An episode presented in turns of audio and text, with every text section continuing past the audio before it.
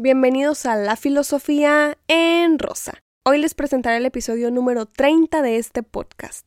Yo soy Kimber Ibarra y aquí platico un poco sobre filosofía desde mis lecturas y experiencias de vida. Así que hoy voy a presentarles a un filósofo muy antiguo, muy importante en la historia también, y alguien que seguramente les gustará. Antes de platicarles un poquito sobre la vida de este filósofo, quiero que imaginen un jardín, un jardín con las plantas más hermosas para ustedes un estanque, flores, animalillos, no sé, decórenlo a su gusto, es su imaginación.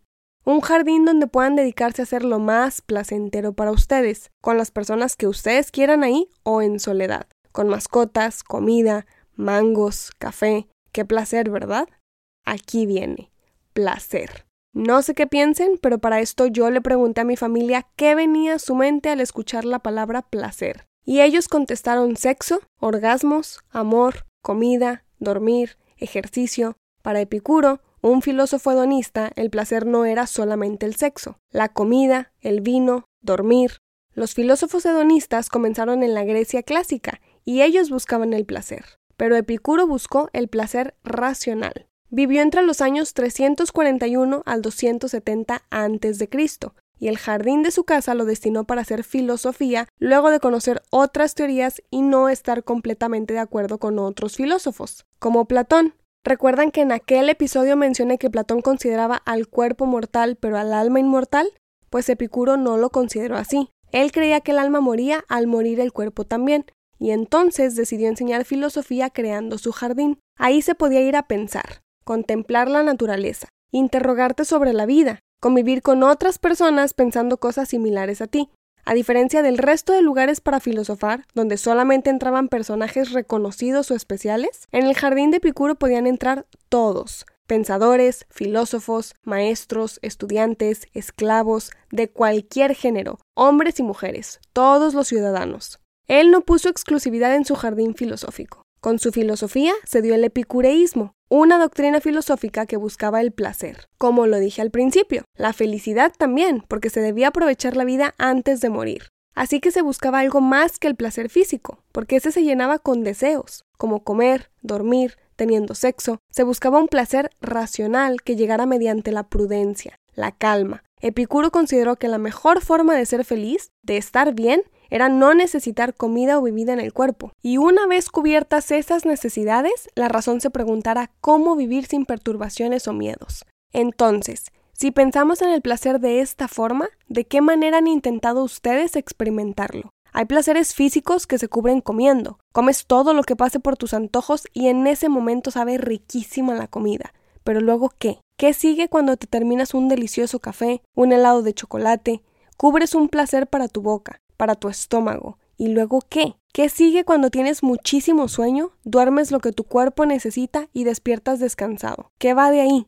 Las personas pasamos por distintos momentos en nuestra vida. Yo recuerdo cuando era niña y mi mamá me compraba chocolates en forma de huevito con un juguete adentro cada fin de semana. Eso era placentero para mí. Esperar el fin de semana para comer chocolate. En los primeros momentos en la universidad tenía otra idea del placer, y supongo que muchos jóvenes pueden experimentar eso. Yo buscaba el placer físico, el placer en cosas que podía comprar. Luego fue cambiando a estar con mi familia cuando podía visitarlos porque la escuela estaba a distancia, o el placer que me provocaba estar encerrada leyendo un libro de filosofía, porque aunque muchísimas veces no comprendía, y sigo sin comprender muchísimo, me hacía pensar las palabras puestas en las hojas y forzaba a mi mente a salir de una rutina de pensamientos, y eso comenzó a gustarme. Con la filosofía, al ir conociendo distintas doctrinas filosóficas como el epicureísmo, me di cuenta que mi concepto de placer estaba cambiando.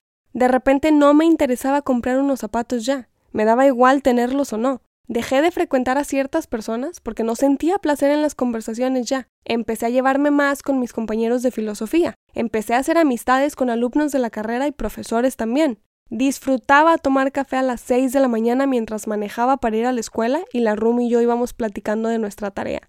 Es que eso me provocaba placer. Antes no me preocupaban cosas que ahora sí, y también dejaron de importarme demasiadas situaciones. Comencé a darme cuenta que había cosas que pasaban a pesar de lo que yo hiciera para negarlo, porque así es la vida, y ante ese tipo de situaciones ya no me perturbaba. Pasaban cosas y yo me sentía tranquila. o pasaban otras y trataba de analizarlo sin sentir miedo o frustración. Pero fue muy raro porque en un punto pensé si mi vida tenía sentido o no, porque sentía que no me importaba nada, ni lo que comía, ni cómo me vestía, no me importaba hablar con mis amistades, y fue un descubrimiento muy raro dentro de mí. Pero poco a poco intenté conectar las cosas que consideré importantes para mi vida, creando mi concepto de placer. Y por ahora cambió mucho al de la muchacha que entró a filosofía hace unos años y conoció el epicureísmo. Hoy por hoy considero que todos tenemos no el derecho, sino la obligación de conocer qué nos produce placer. Yo sé cómo disfruto el placer físico, y lo busco como sé que me gusta. Sé cómo disfruto el placer en la comida y las bebidas porque conozco mis gustos. Pero cubrir ese tipo de placeres únicamente con comida, bebida, ropa, zapatos, ejercicio, no me llena. No imagino mi vida en este punto sintiéndome satisfecha con cosas que yo considero tan vanas. Cuando me di cuenta que ese tipo de necesidades estaban cubiertas, que comía al tener hambre, que bebía al tener sed, que cubría mi cuerpo al sentir frío, que físicamente compartía un rato con alguien, fui consciente que había un placer que jamás en mi vida había llenado y hasta que entré a filosofía fui conociendo el placer de pensarme pensando, de interrogarme absolutamente todo, de tener pensamiento crítico, de analizar, de buscar preguntas para saber cómo las respondemos no solamente en la teoría, sino en la práctica. Y ahora esto es lo que me produce placer. No solamente agarrar un libro de filosofía y terminarlo. Me produce placer preguntarme qué hago en mi vida con la teoría que leo. De qué manera comparto con ustedes lo que aprendo y de qué manera me gusta rodearme de personas que también comparten sus conocimientos. Eso me produce placer. Entonces pienso en la gran tarea de Epicuro, llegar a la ataraxia. ¿Habían escuchado esa palabra? La ataraxia es el estado de tranquilidad más pleno que existe. Es tener una paz interna, una tranquilidad a la que llegas por tu propio pensamiento, por tu propia conciencia, porque buscas en un mundo caótico el placer. Y esto se lograba filosofando. Para mí el hedonismo no es tener sexo con la gente que se te antoja, no es buscar el placer por medio de orgasmos. Eso está increíble, pero el hedonismo que practicó Epicuro, el racional, va más allá de sentir esos placeres corporales.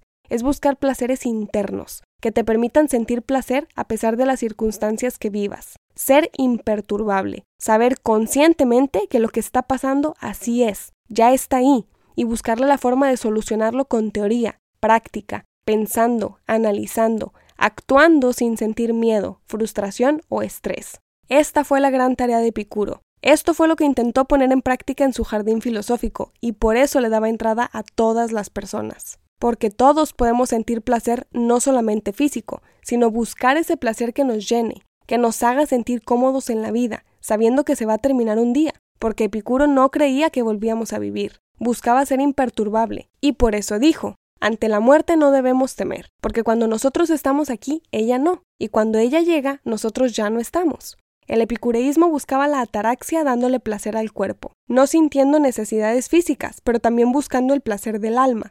Hay placeres para el cuerpo que son muy importantes. Así como necesitamos la comida, necesitamos los orgasmos, pero así como necesitamos tomar agua, necesitamos también darle placer a algo dentro de nosotros que nos haga sentirnos bien. ¿De qué manera se puede lograr eso? Siendo imperturbables. Buscarle una solución a los problemas de la manera más tranquila posible, mediante la inteligencia, utilizando la teoría que tienes dentro de la cabeza para ponerla en práctica. Para mí no sirve de nada devorarte todos los libros de filosofía si no sabes controlar tus acciones. Así como no sirve de nada tener la cara más bonita, el cuerpo más atractivo visualmente, si el cerebro no se pone a analizar.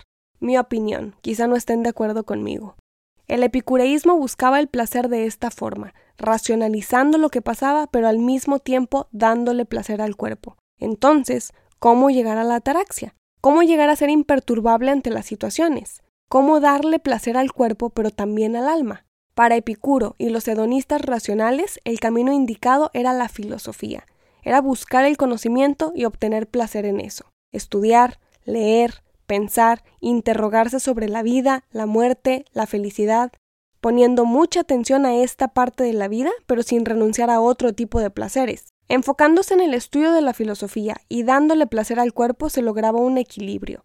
Así trabajaban la razón y los placeres, los del cuerpo y los del intelecto. En la escuela donde yo estudié, la Universidad de Guadalajara, y sé que en otras también, las facultades de filosofía tienen su pequeño jardín, y ahí es donde muchos estudiantes pasan el rato filosofando, algo muy bonito para recordar a Picuro. De ahí viene el jardín filosófico. Entonces, ¿qué pasa si confundimos el hedonismo racional con darle placer únicamente al cuerpo?